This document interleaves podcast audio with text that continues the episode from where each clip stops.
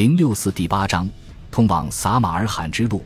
七百零九年秋季，屈底波对布哈拉的第一次征服结束，心满意足地回到梅尔夫后，急报又一次传来，破坏了他的好心情。当地王公奈扎克曾被召到梅尔夫，并参与了屈底波对布哈拉的远征，但如今他似乎发觉，如果想重夺独立地位，就必须马上动手，稍有迟疑便再无机会。和那个人共事时，据说他对自己部下的士兵如是说：“我并没有安全感。那个阿拉伯人就像条狗，你打了他，他就朝你狂吠；你喂他东西吃，他就朝你摇尾示好。如果你曾与他对抗，然后又送给他些礼物，他就会高高兴兴地捐弃前嫌。塔尔浑曾与那个阿拉伯人作战过几次，后来又向他献上贡税，他就心满意足地接受了。”那个阿拉伯人不过是个残暴而自以为是的人。奈扎克发表这番言论，可能是为了表示自己有能力发起叛乱，而且即使失败了，也还有机会重新与屈底波议和。当屈底波军到达乌虎河西岸的阿穆尔时，奈扎克要求屈底波允许他回乡，屈底波答应了。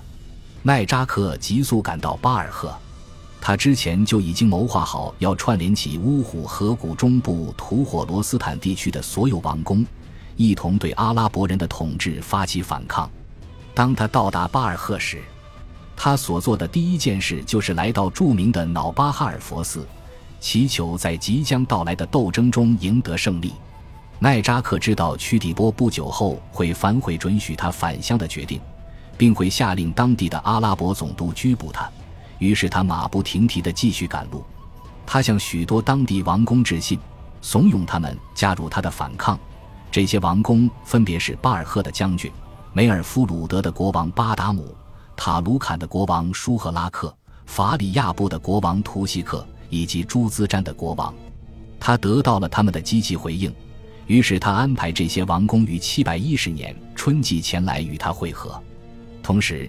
奈扎克也做好了万一起事不成的准备，他向遥远的喀布尔王致信求助，因为喀布尔远在阿拉伯人势力范围之外的安全地带。奈扎克将自己的大部分家当都迁往了喀布尔，并得到了国王的保证，在他需要避难时可随时动身逃亡喀布尔。于是，奈扎克驱逐了屈底波任命的总督，厉兵秣马，准备与他的盟友在春季会合。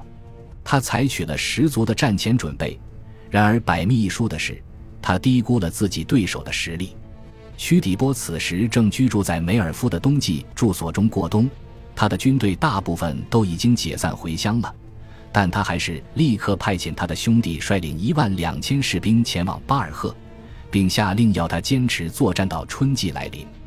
次年年初，趁敌人尚未完成动员。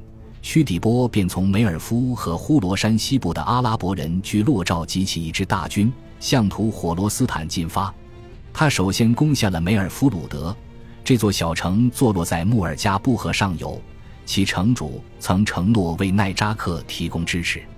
这位城主自古逃命，但屈底波俘虏了他的两个儿子，并下令钉死了他们。下一个目标则是塔卢坎。根据一些记载，他屠杀及钉死了许多人。以此来震慑当地民众。之后，法里亚部的国王谦卑地表示臣服，他与他的臣民便被宽赦了。不久后，朱兹詹的国王也随之效仿。屈底波于是便继续进发，前去迫使巴尔赫的民众屈服。奈扎克只得眼睁睁看着自己的计划毁于一旦。屈底波迅速果决的行动打乱了他的步调。最后，几乎所有之前与他结盟的王公都倒戈投降了屈底波。此时，吐火罗斯坦的所有城镇中都进驻了阿拉伯总督。于是，奈扎克只好向南方的兴都库什山脉逃窜，以期到达喀布尔。他分派了一队手下留守在霍勒姆，这些人可能驻扎在了城中要塞里。这座要塞的遗迹至今仍旧在这座城镇中被留存。从此处出发。道路向南离开了乌虎河平原，进入了狭窄的隘口。屈底波一开始无法夺下这一据点，但一位当地地主已获得安全担保作为条件，告知了他还有一条后路可以包抄城堡。当地人内部的分歧与内斗又一次让阿拉伯人得以获益。于是，屈底波趁夜突击了守军，夺下了这座要塞。而与此同时，奈扎克则正在沿着从乌虎河谷通往萨朗山口和喀布尔的路线逃亡。他在巴格兰省境内的山中某个地点躲藏起来，这一地点在今日早已淹没无存。屈底波则紧追其后，不久后他便追上了奈扎克，并围困了他的避难所长达两个月时间。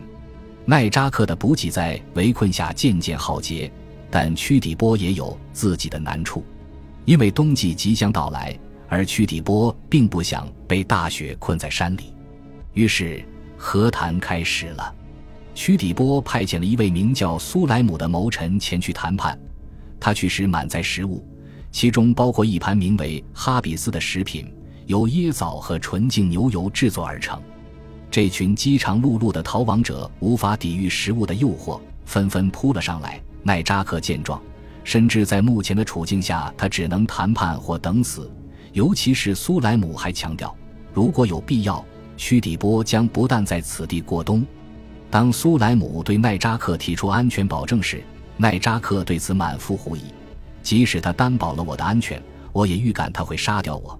但至少这份安全担保多少能够宽赦我，给我一些希望。于是他们便从避难处的台阶走下来，来到平原，骑上他们的坐骑。一路上，苏莱姆都试图安抚奈扎克的情绪，让他安下心来。当他们到达山口时，苏莱姆的卫队悄悄绕到了奈扎克身后，以防他改变主意，设法逃回山中。奈扎克认为这不是什么好兆头。当他被带到屈底波面前时，他最糟糕的梦魇果然成真了。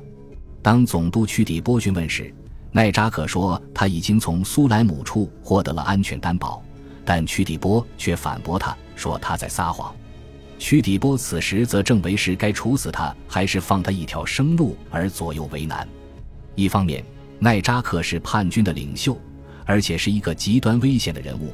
再次煽动一场暴动对他来说轻而易举，而另一方面，安全保证是一个十分严肃的约定。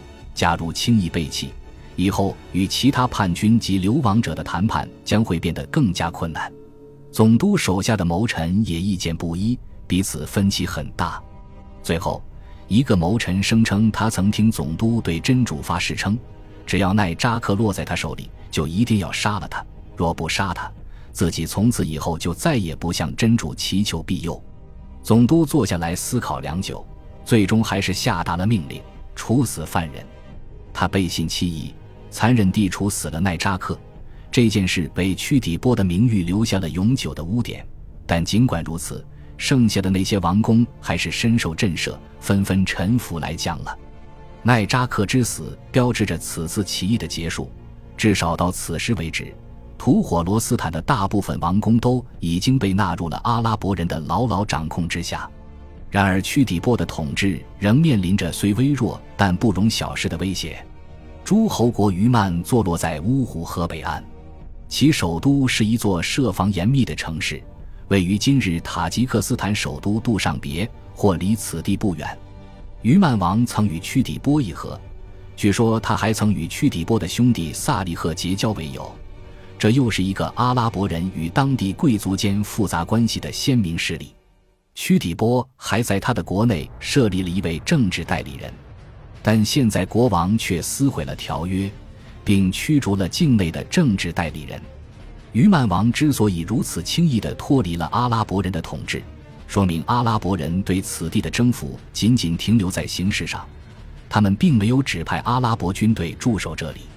屈底波则试图通过外交手段来回应他。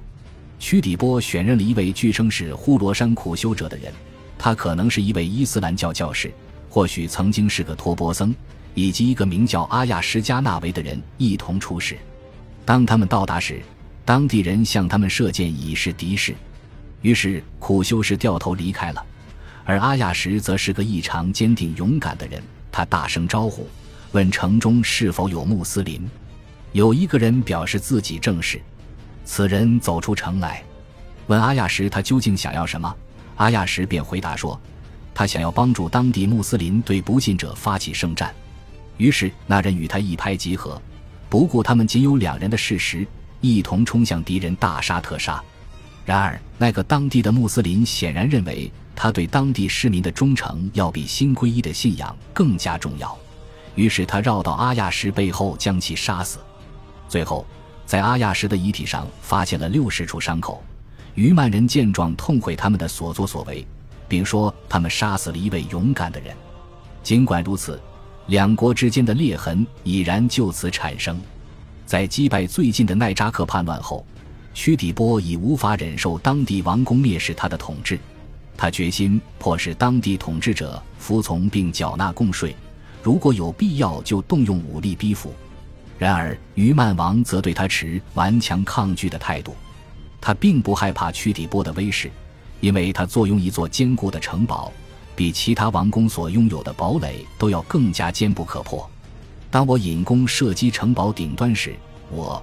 作为弓手中最强壮的一位，也是他们中弓术最精湛的一位，我的箭矢竟无法够到堡垒城墙的一半高度，所以屈底波不足为惧。